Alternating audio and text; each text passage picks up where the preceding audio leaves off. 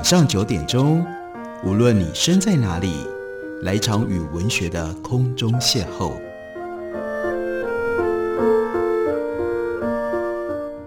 杨照谈书，邀您一同遨游文学世界，认识古今中外的经典之作。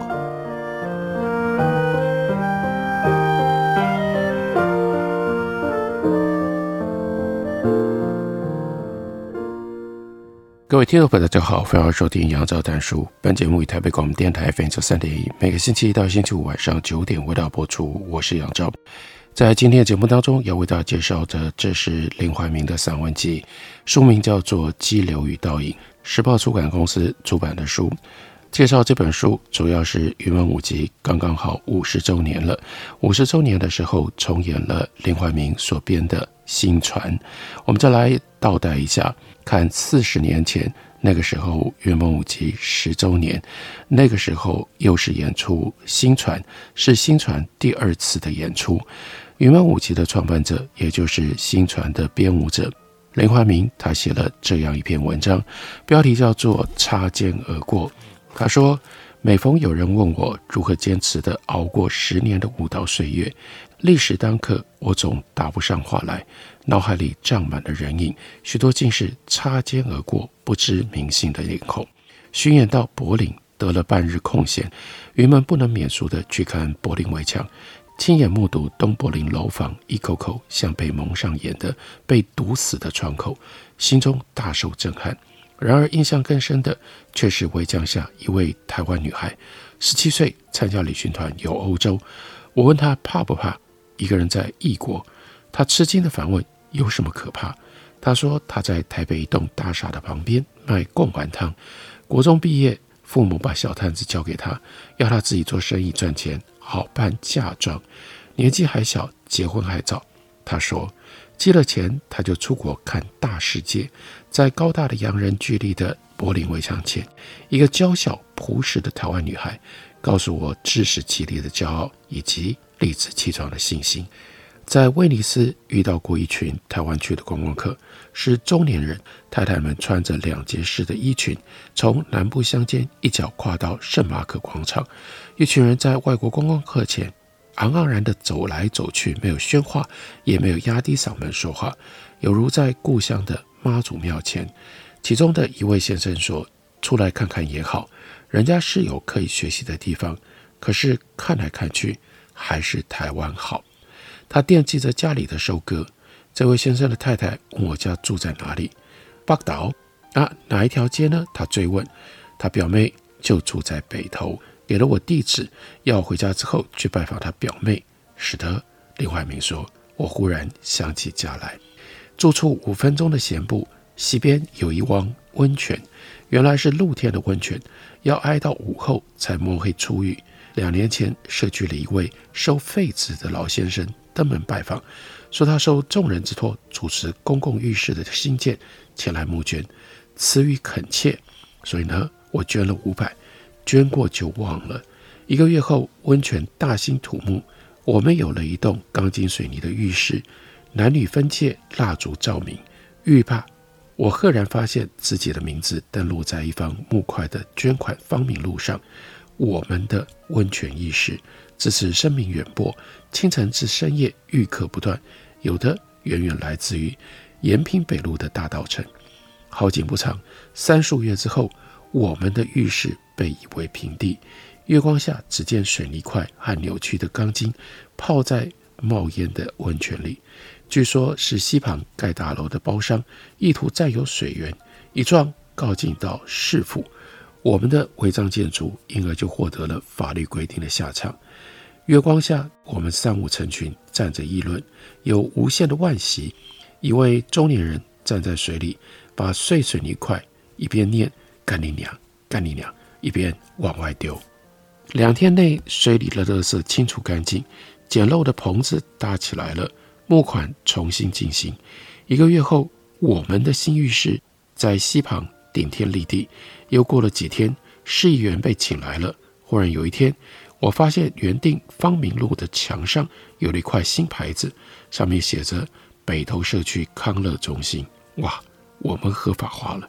躺卧在温泉里，居民津津乐道整个合法化的过程，谈了几个晚上。因为怕扁了，就有骄傲。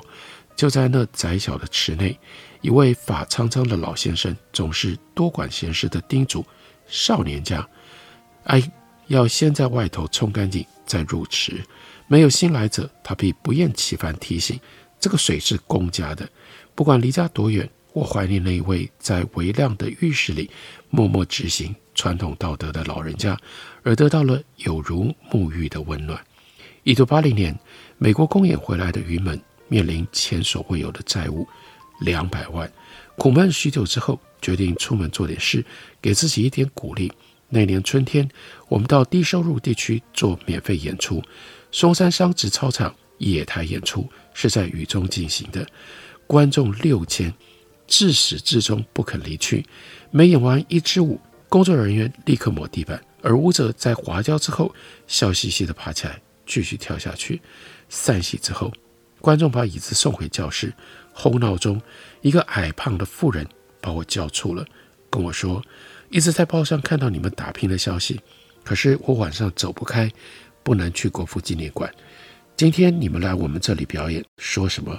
我也要把杂货店关掉了，来给你们加油。他掏出三千块，要给舞者宵夜。他说：“我看你们都太瘦了。”他把钱塞给我，用双手抓住我的手。我不该收这笔钱的，可是我不能不收，不能违逆他的善意，更没有权利拒绝他参与的热情。社会工作人员说，双元区居民的教育程度平均小学三四年级。我们借用华江女中礼堂为居民演出。黄昏上灯之前，我看见社工人员把双元的服务人员集合起来，分配工作。高矮胖瘦，小学生到大专青年，是一支杂牌军。演出间，我由礼堂外出打电话，却进不了化妆室。一位十岁左右的小朋友握着童军棍，一枪当关。我告诉他我是谁，他很简单的回答。你没佩戴工作证，那样瘦小又那样坚持，不行就是不行。他站了两三个小时，他没看戏。我绕道而行，但心里面想的是，我应该向他鞠躬。又经常想到大甲的那一位老太太，七八十了吧，白发稀疏，蓝衫黑裤，有几块补丁。也许没听到广播的拜托，也许根本听不到什么声音。大大方方盘腿坐在舞台前的地板，新传的渡海演出的时候，他出神地裂开嘴，眼泪爬满了皱痕中肯的脸庞。叫人落泪的舞不一定就是好作品，然而那张脸让我震动。或许就是在流泪的刹那间，老太太暂时忘怀了生活的烦苦吧。即使只有这样一位观众，即使只有这样一刹那，旅行搭台。演出的汗水就绝对没有白流。雅典的机场突然有人喊我：“林先生，是一位手提藏青行李袋，准备换机到土耳其上船的海员，君自故乡来。”我立刻问起台湾的近况，他巨细无遗地跟我剖析台北的时事，包括经济的不景气、立法院的质询，还有银行劫钞案破了，独行道叫李世科。说完李世科的故事。他叹了一口气，加了一句：“这原来是个好人呢、”雅典机场里，我们抽着烟，沉默了十几分钟。上机的时候到了，他的握手坚定有力，没有说再见。我们各走各的，也许步子都各自变得有力了一点。赴巴黎的旅途中，在香港转机，发航误点，发航人员说不出延误多久，要我们等。等了一小时，飞机还在印度孟买待修，发航要我们再等。正带去理论，三五位手提零零七黑皮箱的台湾商人，操着不十分流利的英文催他的柜台。发航送我们出海关，住进旅馆过夜。发航班机延误三十小时，一天一夜。这几位商界的朋友据理力争，要求合理的待遇，直到全部台湾人都上了最方便的航线班机。他们熟悉飞机班次，熟悉机场如自家厨房。他们不允许自己矮人一截，其中有两位根本还没有目的地的签证，准备到邻国再想办法。台湾的经济奇迹是这样勇猛向前冲的朋友打拼出来的。相形之下，云门九十天七十二乘七十三场的欧洲之旅，哎，又算得了什么呢？海外江湖行，想家却不记得台北市区的月亮长得什么样子。昏天暗地的工作结束，出了云门，只见满地金字招牌的霓虹，家家户户的电视剧联播，以及横冲直撞的计程车。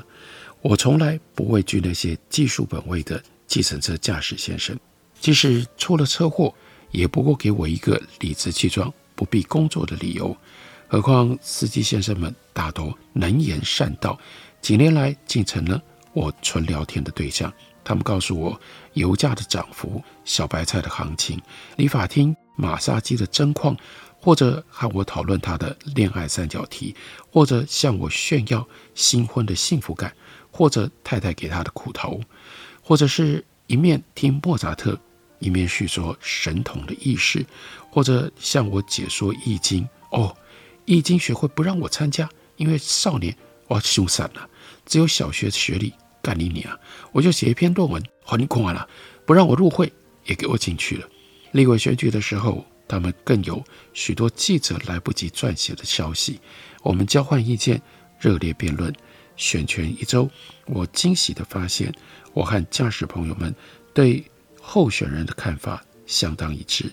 选举放榜，我们喜欢的候选人虽未人人当选，可是我们痛恨的候选人一个也没选上。这时我们又兴奋谈论了好几天。一个所谓的知识分子和计程车司机的政见可以如此相近，台湾怎么会没有前途呢？也曾经遇到一个灰白平头的司机先生，咬着槟榔，听着“就算你不再爱我，见面也该说 hello” 的流行歌，一心无言，临下车。却坚持不收车钱，我几乎是被推下车的。林先生爱国卡卡表，要替台湾人争一口气，是他的临别赠言。站在日正当中的台北街头，林怀民说：“我举步维艰。”我们休息一会儿，等我回来继续聊。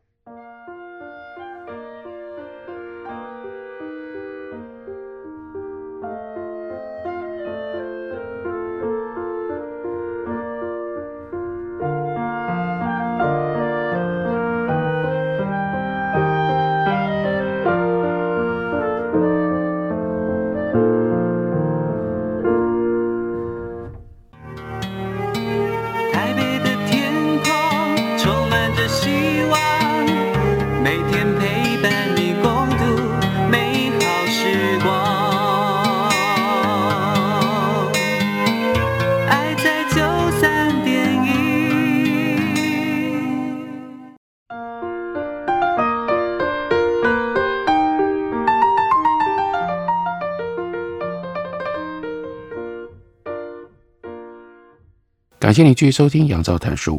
本节目台北广播电台 FM 九三点一，每个星期一到星期五晚上九点为大家播出到九点半。今天为大家介绍的是林怀民的散文集《激流与倒影》。林怀民所创办的云门舞集五十周年，重演了林怀民编舞的经典舞码《新传》。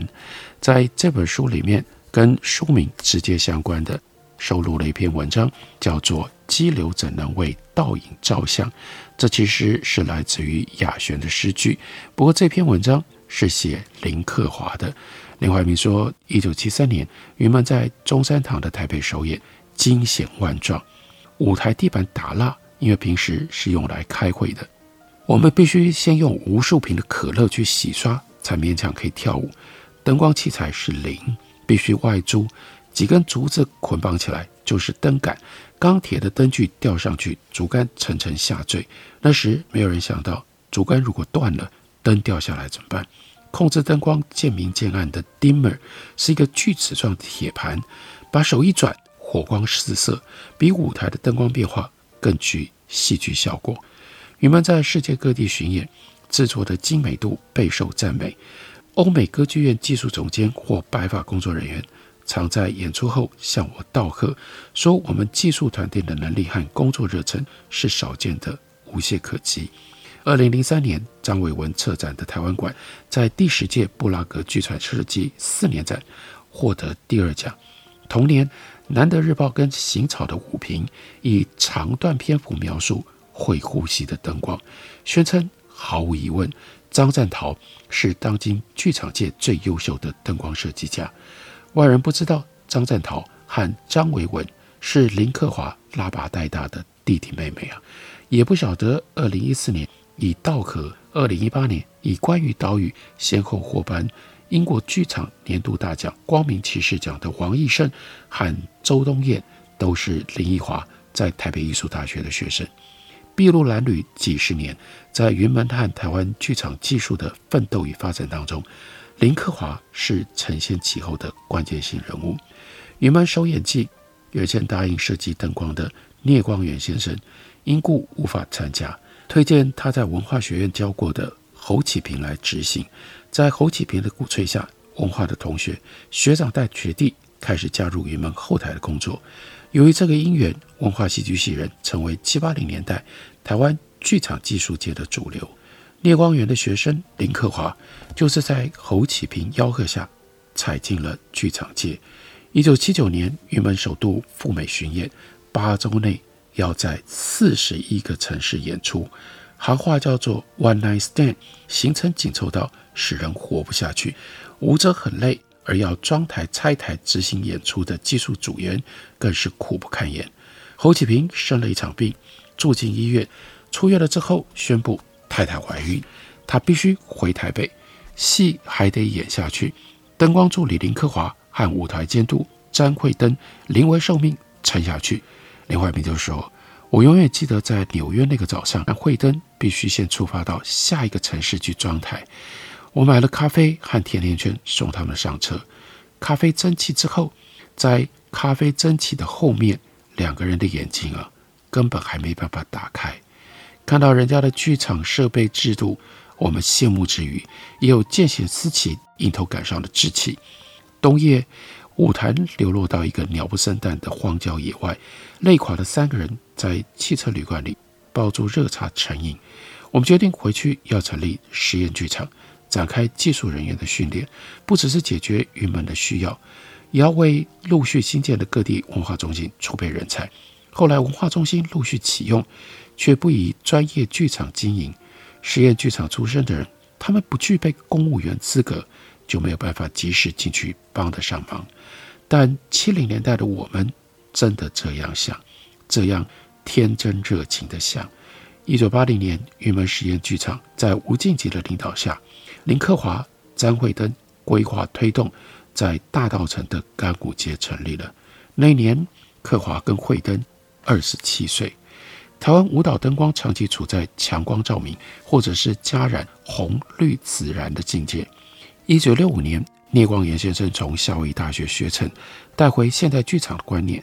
聂老师摩顶放踵，在各校兼课，启发了许多戏剧系的学生。但学校没有设备，实习也只限于戏上在艺术馆推出年度大戏的时候，才摩拳擦掌大干一番。云门实验剧场希望弥补这个缺憾，克华慧登把聂先生传授的种种规范，一一付诸实行。学员从折大木、理电缆、拖地板开始干起，克华心思缜密、巨细无遗的要求，连器材道具如何推整在货车车厢里都折腾再三，一定要找出最理想的装车规格。动手动脚之外，克华慧登还请做老师聂光远，再加上黄永红、奚松、蒋勋等人为学员授课。大家坐在小板凳上。肩挨着肩，却也没听到抱怨。外国团队来台演出，张慧登率领兄弟进剧场去当帮手，看人家怎么打灯光、调布景、呈现作品，然后回家讨论吸收。克华自己则边学边卖，勤读英文书刊，把剧场术语翻成中文，把灯光概念在小剧场试验再三。那是台湾最早的小剧场之一。蔡明亮、王友辉就在这十几坪的场地推出他们最早的创作。云门没钱，省吃俭用，挤出一点经费，才好不容易从美国买了几个 LECO 的聚光灯。灯具底台的那一天，几位好汉起大早去基隆迎接台湾最早的 LECO 灯具。看到美国剧场都有舞台塑胶地板，客华清两家塑胶工厂制作。结果呢，成品凹凸起伏如浪，又转向台塑的哀求，折腾了两年，终于制作出台湾第一代舞台塑胶地板。今天剧场界的年轻朋友大概无法想象那样的窘迫，也没有福气去领略那种期待、奋斗和圆梦的喜悦吧。八零年代初期，客华惠登和实验剧场的兄弟姐妹与云曼在台湾各地体育馆和青年公园搭台演出《新传廖天丁》这样的大戏，也在一九八一年携手熬过了九十天、七十一城、七十三场的欧洲苦旅。大家在苦难当中磨练，在克服挑战的骄傲当中成长。那是一个灾难的年代，作曲家音乐会持交，后续录音。编舞、排练、布景、灯光设计的时间，随着骨牌延后紧缩。服装会在首演前半小时才送到戏院，舞者穿了就上台。公家剧场时间一到，关灯赶人。租好的场地临时要让出半天给公家开大会。西方音乐家在国父纪念馆大舞台开始演奏，老鼠从钢琴跳出来。住在艺术馆后面的老贝贝会在。演出当中横穿舞台，把所有的舞者、观众和他自己吓了一跳。一直到一九九零年了，九十六岁的 Martha Graham，他率团在当时开了三年的国家戏剧院演出经典名作《夜旅》，舞到高潮，电脑故障，舞台灯光熄灭，全场惊呼。挨过窒息的等待之后，电脑活过来，《夜旅》从头重演，快到结尾。舞台又再度陷入黑暗，演出被迫结束。力竭心碎的女主角骂声连连。有的时候工作意外顺利，场馆灯控却把电脑里的灯序搞错，只好重来。又会做到中午十一点半就离席去吃饭，剧场里因此要大呼小叫准备一场演出，好像在打仗。兵荒马乱中，技术工作必须就绪，所有灾难的饱和压力往往落在。灯光设计者身上，灯光设计在家里完成，规划好至少一百多盏灯的位置，分配每一盏灯的色子，每个变化的灯具组合，明细亮度，还有亮起跟暗去的秒数。进剧场装台，装灯、调灯，把每个变化走一次，然后演员走台，技术排练、彩排，灯光跟着走。设计家记下了所有的缺失。开幕两个小时之前。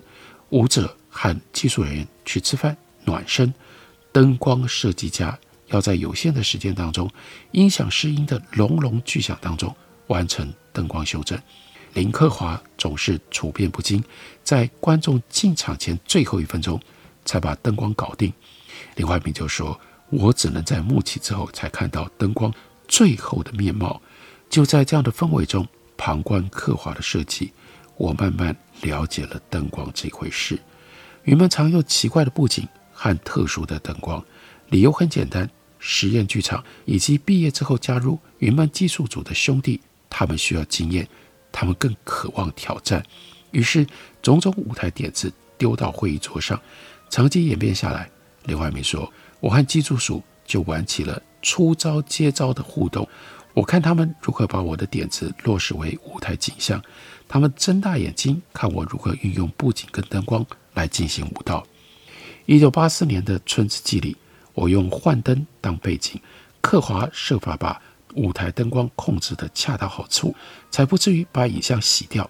第二年的《梦途》，幻灯投影跑到台前的沙漠，他又得找到舞者和敦煌图案和平共存的灯光临界点。书本没有教这些，克华必须发挥他的聪明才智。梦土用幻灯，是因为《春之祭》里已经买了幻灯机，因此必须再使用。精打细算，这就是云门。然而，在器材的限制里，我们一再生根，累积了经验，才会发展出一九九七年的家族合唱，乃至二十一世纪的行草、风影、稻荷、白水、屋漏痕、关于岛屿这类运用投影的舞作。